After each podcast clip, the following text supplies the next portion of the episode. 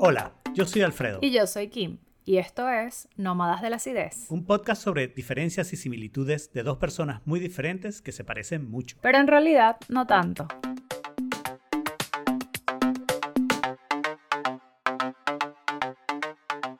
Hola, bienvenidos al episodio bono de inteligencia.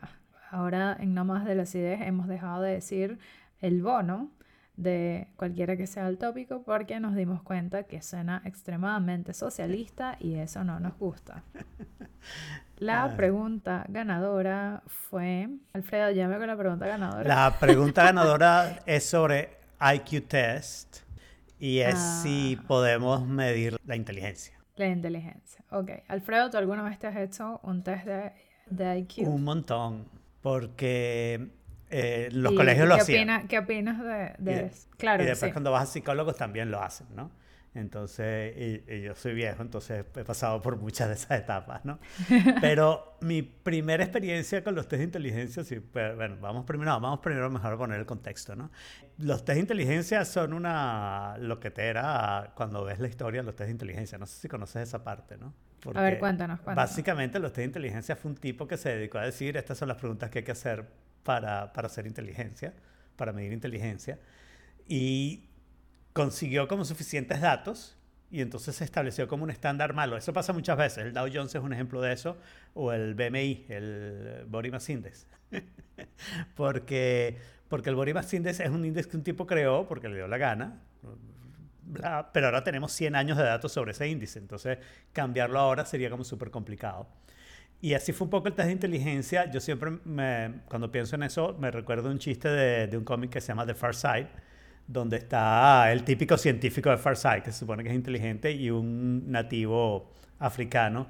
Y el nativo africano le dice, ya va, no sabes cazar, no sabes pescar, no sabes hacer un fuego y no sabes hacer una choza. Saldrías malísimo en nuestro test de inteligencia. Claro, totalmente, totalmente. Y el, y el test de inteligencia que se usa generalmente en Estados Unidos es muy sesgado hacia lo que es lo normal, pues, eh, en particular eh, ser blanco, eh, tener ese tipo de, experiencia cultural normal de ir a high school, etcétera, etcétera, ¿no? Entonces está sesgado hacia ahí, ¿no? ¿Cómo mides inteligencia a alguien que no ha, no ha aprendido ninguna materia? Yo creo que no se puede, que es todo bullshit, pero no sé, ¿qué opinas? Claro, y, y además hay como una inteligencia inherente y inteligencia académica, que son cosas completamente Claro. distintas, ¿no? O sea, en realidad, ¿qué, qué es lo que estás midiendo en, en verdad?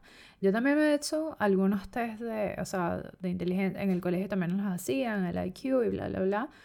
Y de hecho a mí me pasó que, que yo soy una de las más jóvenes de mi clase, o sea, yo soy como un año menor que la mayoría de las personas que estudiaron conmigo. Y en algún momento también hubo como una sugerencia de, de adelantarme, porque yo me aburría mucho en Mm. clase.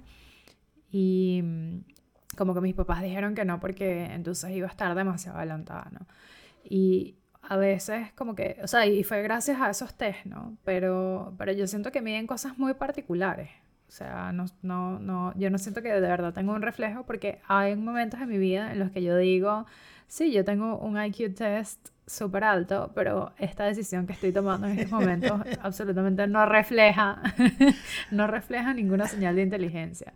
O sea, y, y eso es otra cosa que, ok, chévere que puedas tener un IQ test alto y que puedas ser inteligente, pero hay veces que la gente es inteligente y aún así decide no actuar de forma inteligente. Y, y al revés también pasa, claro, y al revés también pasa, pasa que la persona puede no ser muy brillante, pero decidir actuar como una persona inteligente. Y eso es igual de, de loable Sí, que, sí, sí, sí. que tener un IQ O sea, test tú puedes tener todos los genes de un atleta, pero nunca hacer ejercicio y no vas a lograr ser un atleta. Puedes tener los genes y los músculos de un atleta porque hiciste ejercicio, pero nunca haces nada. Y entonces no, no eres un atleta bueno porque nunca hiciste nada, ¿no? Nunca ganaste ninguna competición ni, ni, ni hiciste nada porque te quedaste haciendo otras cosas, no te interesó, ¿no? Entonces, este, mi experiencia con los test de inteligencia, sin embargo, es que fueron muy reveladores para mí. Porque la primera vez que alguien me puso enfrente un test de inteligencia, mi primera pregunta fue, güey, ¿esto cuenta para la nota de qué materia? No, para ninguna. Ah, ok. Y entonces hice ese test de inteligencia ultra super relax porque tenía cero importancia para mí, o sea, who cares, ¿no? Y salí el mejor de la clase, que el tipo que sacaba las mayores notas estaba bastante molesto conmigo porque él siempre sacaba las mejores notas y en este caso no podía sacar las mejores notas. Y eso empezó a pasar como, tú sabes, todos los años nos hacía un test de inteligencia y todos los años pasaba lo mismo, ¿no? Y al final, bueno, la segunda o tercera vez que lo tomé, me di cuenta, claro, este es el asunto. El asunto es que yo lo tomo completamente relajado, mientras que él está estresadísimo porque me quiere ganar. Y a mí me importa un carrizo si me gana, porque esto no cuenta para la nota. Mi mamá no, o sea, se va a enterar, esta es mi inteligencia, ¿y qué puedo hacer? Esa es mi inteligencia, pues no, no estamos hablando de tercer claro, O sea, no es como que yo pueda subir un switch aquí y cambiarla, ¿no? Esa es mi inteligencia y ya está, y no, no, no cuenta para nada. Y a partir de ahí yo hice algo, yo no, nunca he sido buen estudiante, también me aburría mucho en las clases, pero hice algo que fue que logré relajarme en los test y en los exámenes. Y empecé a mm, salir muchísimo mejor, muchísimo mejor que decir 14, 15, 16, nada más porque de verdad que no me interesaban nada las materias que estaba aprendiendo. Pero al menos me alejaba del 10 y no salía raspado casi nunca. O sea que era la gloria para mí. Pues. Claro, era, era, lo, era, good, enough. sí. Sí, eso, eso, eso tiene que ver con, pero, pero fíjate algo, igual ese, el, el poder extrapolar ese tipo de información es un, es un signo de inteligencia. Y a veces, o sea, los, los IQ tests, por ejemplo, no miden eso, no, no, miden, o sea, miden parámetros muy, muy, no sé. ¿Y cómo lo haría? O sea, no, no, tiene ningún sentido tratar de decir... Exactamente, y, y justamente eso es lo que, a lo que quiero llegar, que el tema de poder definir si una persona es inteligente o no. Y esto además lo hemos hablado antes. Hay personas que académicamente pueden ser brillantes o pueden tener como algún tipo de inteligencia específico o simplemente ser muy fajados, pero son brutos para otras cosas. O son muy brillantes en, una, en un área en particular, pero en, o sea, en el resto de las cosas son gente como de verdad súper bruta y no bruta a nivel de, de, baja inteligencia, sino bruta de, de brutalidad, de, ser básico. Sí. Y la pregunta ahí es, ¿esa persona es inteligente o esa persona no es inteligente? Porque e, es como una decisión que tienes que tomar cuando en realidad la persona tiene como distintas facetas y distintos momentos en donde pueda parecer, oh, qué inteligente lo que hizo y, oh, qué, tontería lo que hizo. Claro, a mí me parece que es como mucho más integral esa, ese, e, e, esa medición debería ser. Claro, pero los test en realidad lo que tienden a hacer es una habilidad cualitativa, una habilidad cuantitativa y, y, si acaso una, una, habilidad de lenguaje, ¿no? Porque esa es la otra, ¿no? Cuando te ponen cosas de lenguaje, bueno, depende de qué tanto te interese el lenguaje si el lenguaje es un problema, entonces vas a parecer ser bruto, ¿no? Eso pasa cuando uno aprende, ya hablaremos de esto más en el episodio del lenguaje, cuando uno aprende otro idioma, uno al principio es bruto en ese idioma, ¿no? Porque, o sea, no sabes ni decir qué es esto. Claro. No O sea, ¿qué tan bruto puede ser? Eh, y, y, yo creo que eso está muy metido en el problema de medir la inteligencia. el otro cuento que tengo, y esto no es con un test de inteligencia, pero sí tiene que ver con test estándares, que yo creo que es el problema. Los standardized tests son problemáticos. Claro. Porque cada persona es distinta. Y entonces, dependiendo de eso, dependiendo del área que toques, vas a poder ver distintos tipos de, de, distintas cualidades de inteligencia, es lo que quiero decir, de la misma persona, ¿no? Eh, o sea, bruta en unas cosas y inteligente en otras, pero de repente eso es más que aprendió a que es inherentemente inteligente. Entonces, en algunas cosas podrías ver tal vez una inteligencia inherente que no viene de la academia, puede ser, ¿no? Pero cuando yo tomé los test para ir a la escuela graduada aquí en Estados Unidos, el Jerry, el Jerry se dividía en tres partes.